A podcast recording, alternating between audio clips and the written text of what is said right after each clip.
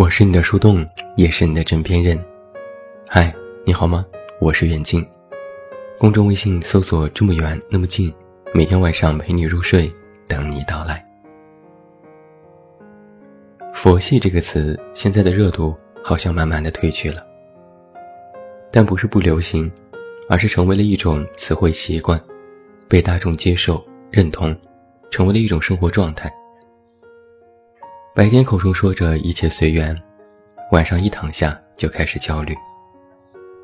嘴里说着我佛系，我无欲无求，身体却很诚实，依然急于成功。佛系最终演变成了一种情绪表达，也在意料之中。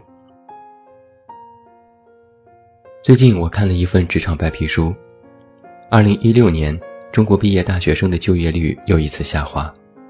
平均的月薪也仅有三千九百八十八元。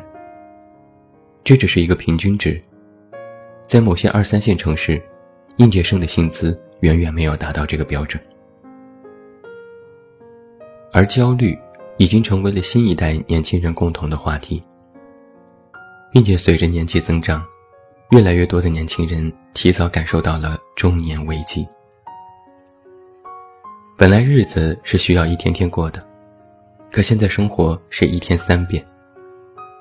时代发展迅速，很多人好不容易走上了正轨，还没站稳身子，就会被甩出轨道。本来以为自己找了满意的工作，可现在的观点是有份工作还不够，你要做斜杠青年。本来以为有梦想谁也了不起，可现在却变成了何以解忧，唯有暴富。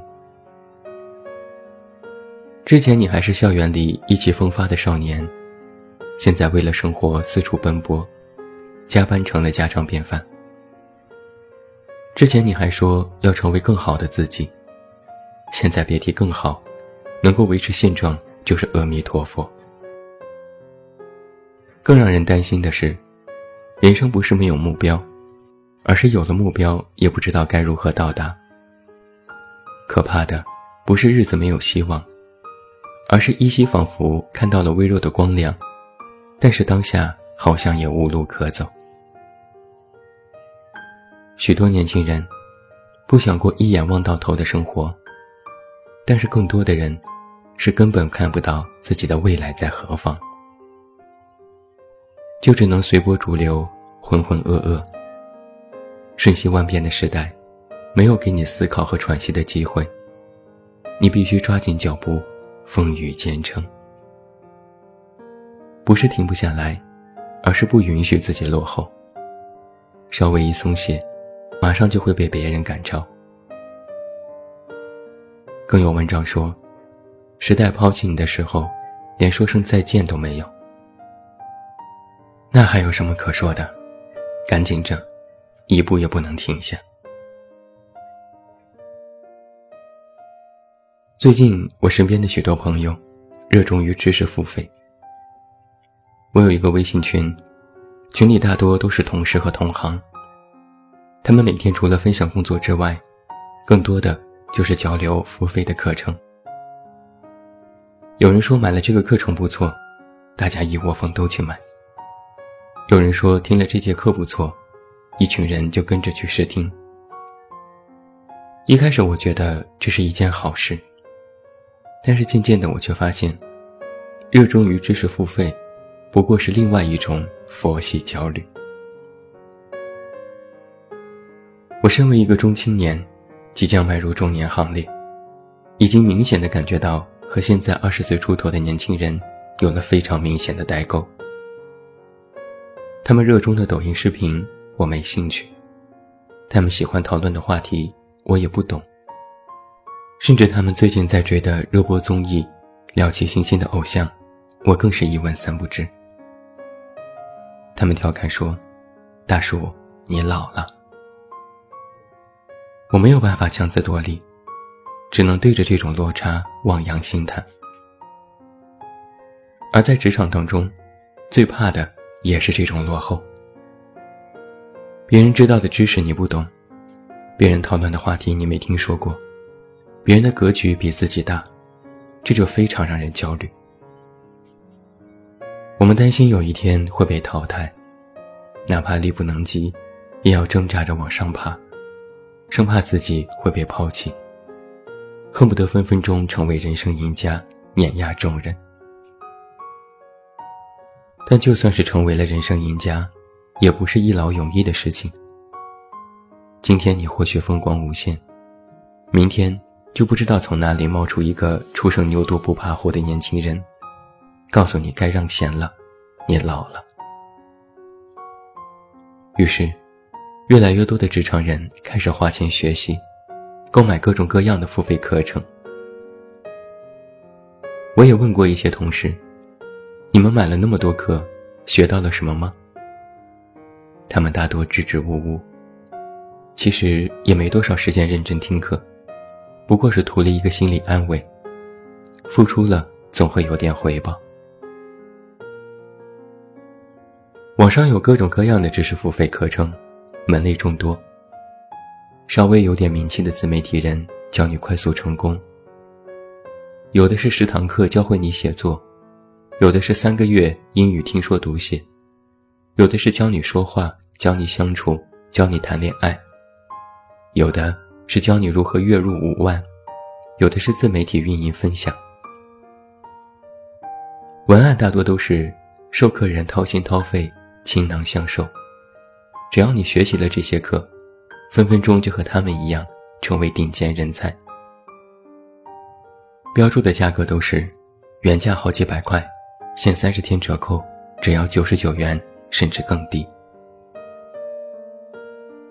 身为广告人，我知道这是非常明显的销售套路，和你家楼下小铺子每天嚷着房租到期、跳楼促销、所有商品一律十元的本质是一样的。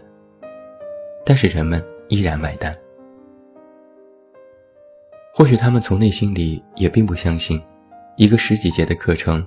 就真的能让自己受益良多，分分钟成功。人们只是害怕，万一不学习这些，就会被抛弃，丧失了竞争力。通过知识付费这个现象，我最近就一直在思考一个问题：为什么这种佛系或焦虑，在网络上能够大肆传播，成为了一代年轻人的代名词？而什么善良、积极、正能量，人们却司空见惯，甚至不屑一顾，一股脑笼统的冠以鸡汤的名义，动辄批判假惺惺。问题的答案其实不难，这其中其实涉及到了传播学的理论。在传播理论当中，只有痛点才能够引发人们的高度关注，形成二次传播。而大范围的传播有三个共性：第一，你和我一样；第二，你对我有用；第三，你不如我。这是许多自媒体人写作时的方向。只要抓住这三个方向，才能够引起共鸣，形成传播效应。社交媒体的放大化，更让深谙传播学的人将一些极端的事例夸大。推波助澜。你可以回想一下自己转过的某些新闻或文章，这三点传播刚需必然存在。哪怕你是转了一条社会的恶意新闻，表达了自己的愤怒，但从你的潜意识里，也会有你不如我的侥幸思维存在，也会在心里暗想：幸亏当事人不是自己。我也曾经研究过自己的文章转发率，比如我写一点自我的思考，如果离的读者比较远，曲高和寡，转发率就很低。最近我转发文章最多的是写电影《后来的我们》，后台显示转发次数竟然达到了四千多次。数据当中，来自朋友圈和好友转发比例，第一次超过了公号直接点开阅读比例。这就是非常显著的完成了二次传播的效应。但是那篇文章，一没有多少新的思考和观点，二没有多少干货和正能量。就是因为一部电影的热点，还有爱情、分手、后来这些关键词和读者的同理心，引起了读者的痛点，形成了更大范围的传播。所以，纵观网络上的热文，无不都是利用了传播学的理论，一遍遍地击中人们的痛点，营造出一种大家都很糟的氛围，让有同样遭遇的人快速聚拢，然后再次放大某种事实。变成一种现象级的案例。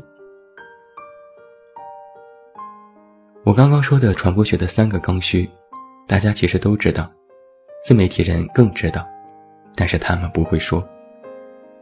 今天我为你揭示了这个真相，其实是想告诉你，这种传播并非是一件单纯的好事，它是一把双刃剑。如今看来，我甚至觉得这其中。弊大于利。你之所以整天把佛系挂在嘴边，又每天感觉到焦虑，我认为，这就是传播带来的弊端，而并非是你真的有多么差劲。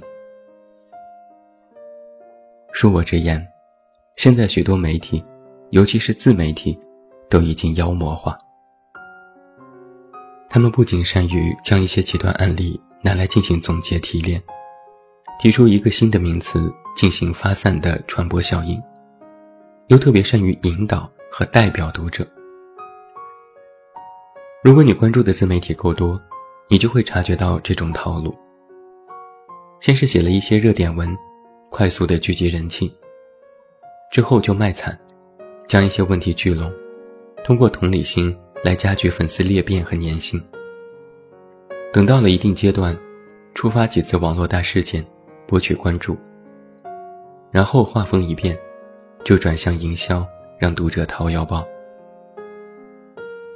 我当然不是说自媒体商业化不对，而是他们利用了这种情绪，将一些小的问题变作是必须解决的焦虑，刻不容缓。这种挑拨心理，实在让我觉得有些痛心。说白了，某些媒体人。他们不会给你更多的知识，不会让你成长，让你受益，而是只简单的挑拨了你的情绪。与此同时，你也毫不自知的被他们引导着走，无形当中陷入这种情绪的怪圈，帮助他们完成了二次传播，最终获利的是他们，而你，就变成了又佛系又焦虑的人。很简单的一些例子。应届毕业生刚工作的时候，尤其是进入大公司，就是要先打杂，从基础做起。哪怕是帮领导拿个快递、买个咖啡，都是你的分内事。我曾在文章里提过，我就做过一年半这样的大杂事情。但是现在就有文章告诉你，这样的领导是傻逼。你名牌大学毕业是来工作的。不是来伺候人的。再比如，人近中年，尤其是进入婚姻家庭之后，生活变得安逸，自然就会发胖。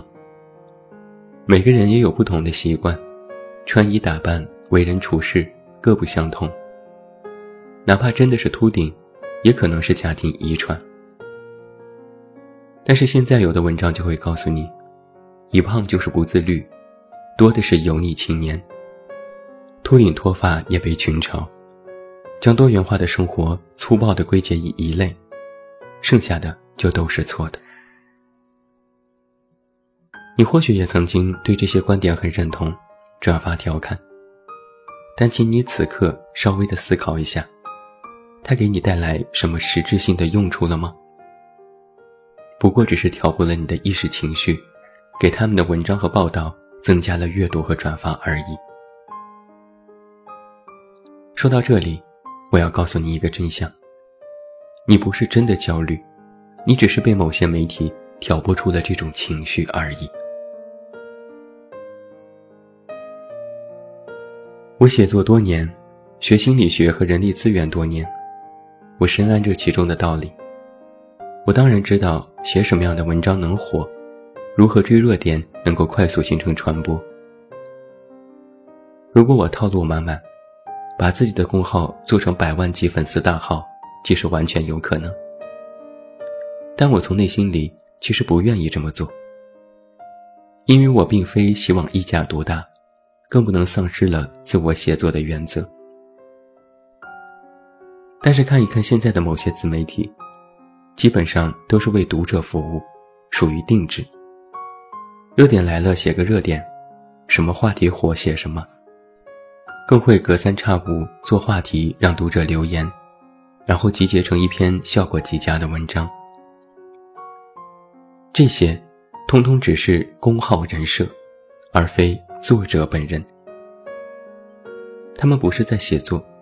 不是在传播自我的观点，只是在用一种书写上的投机取巧来挑拨读者的情绪，完成传播，创造收益，如此轮回。当然，我不是清高，也不是说这些公号都是错的。